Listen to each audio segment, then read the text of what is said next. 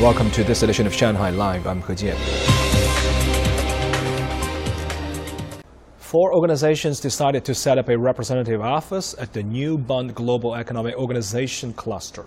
Located on Dongyu Road in Pudong, the area was set up last year to attract industry associations, trade unions, and standard setting organizations.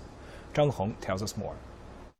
IPC, a global trade association for electronic equipment manufacturers, is one of the four organizations that will set up a representative office in Shanghai. Setting up a representative office here will help us better reach companies across Asia. We can also get Chinese companies engaged in setting industry standards, giving them a larger influence worldwide. The new Bund Global Economic Organization cluster was created in 2021 in the Expo area of Pudong. The building has been home to 12 organizations in the past year, including the International Chamber of Commerce, New Development Bank, and the Global Association of the Exhibition Industry. They're expected to help China set rules in line with international practices in various sectors and become more influential in forming global standards. The Free Trade Zone Administration is now recognized as a supervising body for overseas NGOs in the fields of economy, science, and technology in Shanghai.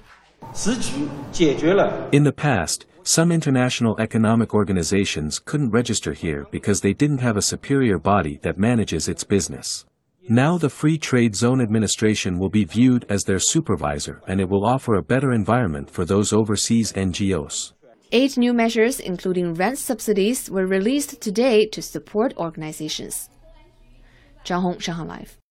Chinese Foreign Ministry spokesperson Zhao Lijian said today that China is firmly opposed to the CHIPS and Science Act passed by the U.S. Senate yesterday, saying the act contains provisions that restrict the normal science and technology cooperation between China and the United States. Zhang Yue has more.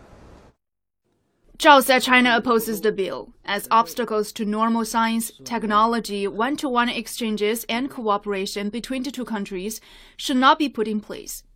He also said China US science and technology cooperation serves the common interests of both sides and promotes the progress of humanity.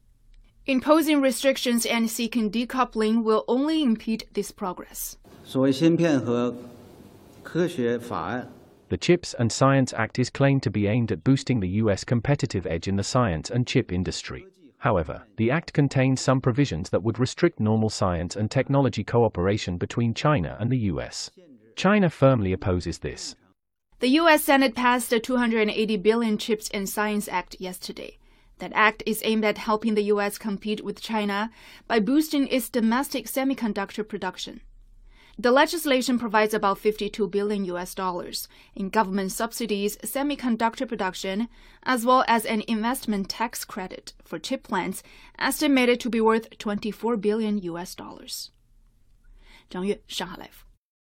As the Ukraine-Russia conflict continues, Ukraine's counterattack campaign in the southern area has virtually cut off the Russian-held city after striking its essential supply route. The military targeted a bridge across the Dnipro River leading into the city of Kherson on Tuesday, disrupting further Russian reinforcements. The attack used U.S.-supplied HIMARS that created four holes through the bridge and disrupted traffic.